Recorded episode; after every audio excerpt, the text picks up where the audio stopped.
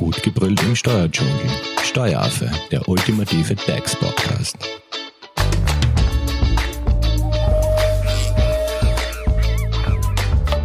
Hallo und herzlich willkommen beim Steueraffen. Wir sind jetzt beim vierten Teil zum Thema Karenz und Co. angelangt. Zu Gast ist bei uns heute Magister Birgit Posch. Ihr kennt sie bestimmt. Sie war schon einmal bei uns. Sie ist Arbeitsrechtjuristin bei der Hoferleitinger Steuerberatung und übernimmt jetzt da quasi den vierten Teil, wo es darum geht, ob auch Selbstständige in Karenz gehen können. Hallo Birgit. Hallo Simone, freut mich wieder sehr hier zu sein. Starten wir gleich. Äh, meine erste Frage an dich. Können auch Selbstständige in Karenz gehen? Also, ja, können Sie. Vorab möchte ich aber nur kurz vorausschicken in dieser Episode, ähm, dass ich diese äh, Thematik bewusst wirklich nur grob ansprechen möchte, weil das sehr stark vom Einzelfall eben abhängt und dazu immer im Vorfeld ein Experte befragt werden sollte. Aber Selbstständige können in Karenz gehen. Ähm, Prinzipiell ist es sowieso so als Selbstständiger, dass man über seine Zeit frei verfügen kann und selbstständig entscheiden kann, ob man Aufträge annimmt. Deswegen ja, aber, ist das kein Problem. Aber Birgit, wie schaut's jetzt aus? Im Punkto Beschäftigungsverbot hat uns Lisa in den vorangegangenen Episoden ja erzählt, dass quasi in der Zeit des Mutterschutzes ein absolutes Beschäftigungsverbot besteht. Gibt's mhm. das jetzt auch für Selbstständige oder ist, hin, oder ist das hinfällig? Mhm. Ähm, es ist so, dass für Selbstständige gibt es diesen Schutz nicht. Also im Mutterschutzgesetz ist das jetzt nicht geregelt, dass Selbstständige einem Beschäftigungsverbot unterliegen. Also ist die Frage eindeutig mit Nein zu beantworten. Also das Beschäftigungsverbot bei den Dienstnehmern ist ja wirklich, wie du schon richtig gesagt hast, acht Wochen vor dem errechneten Geburtstermin und acht Wochen danach. Unter Umständen möchte aber die Mutter selbst die Beschäftigung niederlegen während dieser Zeit, eben zum Wohl des Kindes. Und dann stellt sich in diesem Zusammenhang also mehr die Frage, äh, wie schaut es mit der finanziellen Unterstützung aus? Ist das Gewerbe niederzulegen? Also das sind wirklich eher die Anfragen, die dann kommen, als das mit dem Beschäftigungsverbot. Birgit, du hast jetzt gerade erwähnt, finanzielle Unterstützung. Ja, gibt es eigentlich auch für Selbstständige eine finanzielle Unterstützung?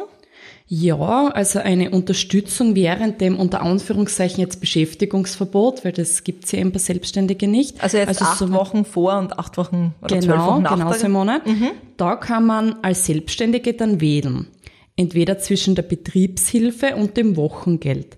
Und in beiden Fällen ist grundsätzlich aber Ersatzarbeitskraft zu beschäftigen. Bei der Betriebshilfe ist so, die ist zu beantragen beim Verein Betriebshilfe Tirol. Da wird quasi von diesem Verein die Ersatzarbeitskraft angestellt und bezahlt. Ja, und, und ähm, quasi wann muss man das anmelden? Also immer im Vorfeld, Im Vorfeld. bevor der mhm. Bezug stattfindet, genau. Und die Alternative ist das Wochengeld. Ist das dann das gleiche Wochengeld, äh, das auch eine Arbeitnehmerin bekommt? Nein, das ist ein pauschales Wochengeld. Das ist dann eben bei der Sozialversicherungsanstalt der gewerblichen Wirtschaft dann zu beantragen und nicht bei der GKK. Und ähm, der Selbstständige muss da aber auch eine Ersatzarbeitskraft beschäftigen. Also Ersatzarbeitskraft ist, immer, zu beschäftigen, immer zu beschäftigen genau. wenn man genau. eine finanzielle Unterstützung haben möchte. Genau. Nur in diesem Fall stellt quasi der Selbstständige selbst die Arbeitskraft an, für ungefähr in der Regel, sage ich jetzt einmal 20 Wochenstunden. Die bezahlt er dann auch selbst. Mhm. Und ja, und dafür erhält die Selbstständige ein Wochengeld, ein pauschales. Alles klar. Also lass, mal, lass mich das nochmal zusammenfassen.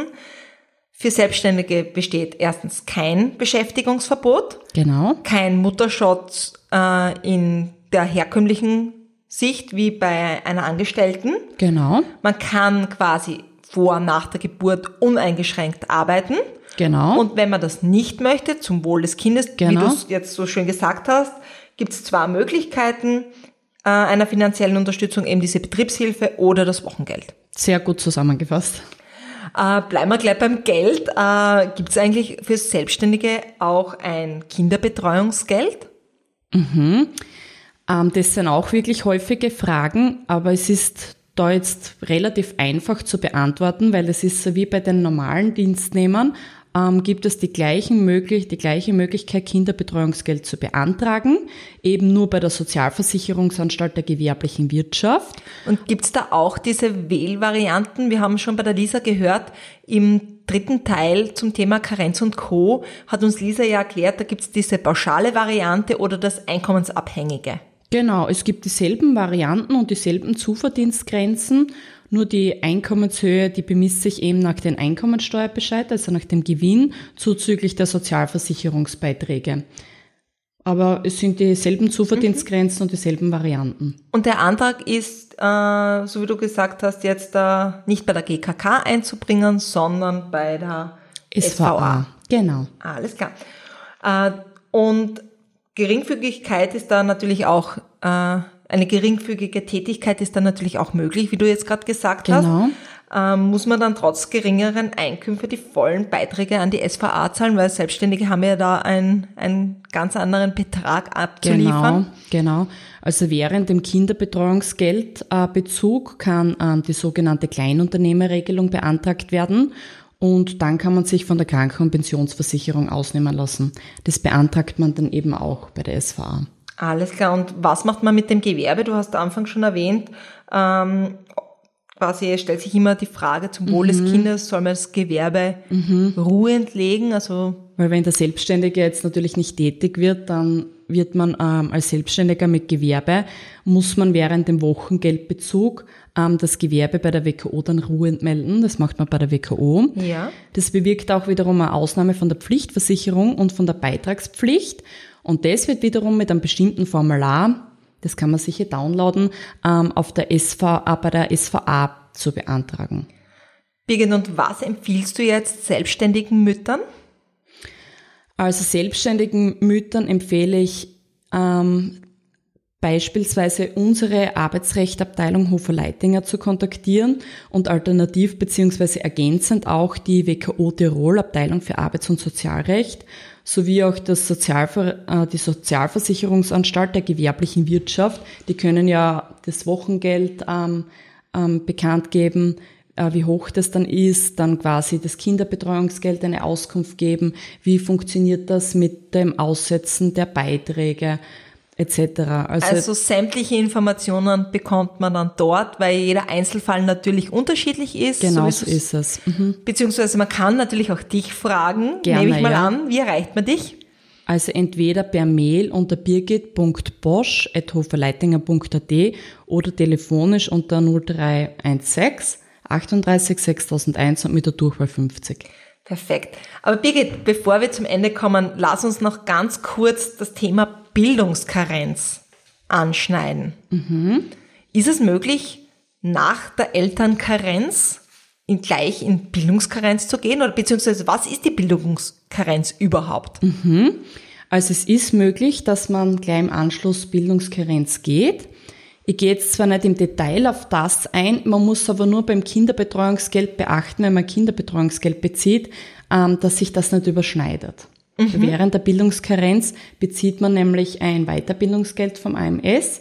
Das ist die einzige Hürde, aber es kann ohne Problem ähm, weiterhin, weil dort nämlich eine gesetzliche Änderung inzwischen einmal geben, ähm, ohne Problem im Anschluss Bildungskarenz ähm, äh, in Anspruch genommen werden.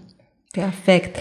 Ähm, Bildungskarenz ist, ähm, weil du gefragt hast, was eine Bildungskarenz überhaupt ist. Genau. Das ist eigentlich wie eine Elternkarenz zu sehen. Es ruht quasi das Hauptdienstverhältnis, weil man einer anderen Hauptbeschäftigung nachgeht, unter Anführungszeichen Hauptbeschäftigung.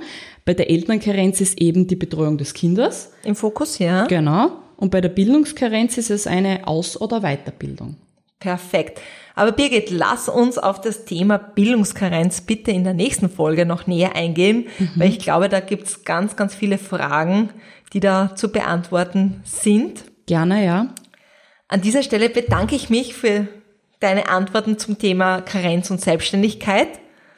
Und ähm, ich wollte euch noch fragen, Leute, wenn ihr Fragen zum Thema Bildungskarenz habt, ihr habt jetzt noch die Möglichkeit, uns diese noch zu schicken, entweder über unsere Social-Media-Kanäle, ihr findet uns auf Instagram oder Facebook. Birgit wird diese gerne aufnehmen und äh, in der nächsten Episode für euch beantworten. Sehr gerne. Danke. Dankeschön. Tschüss. Baba. Das war Steueraffe. Gut gebrüllt im Steuerdschungel. Jetzt abonnieren auf iTunes, Soundcloud und Spotify. Ihr wollt noch mehr zum Thema Steuern wissen? Dann geht auf www.steueraffe.at.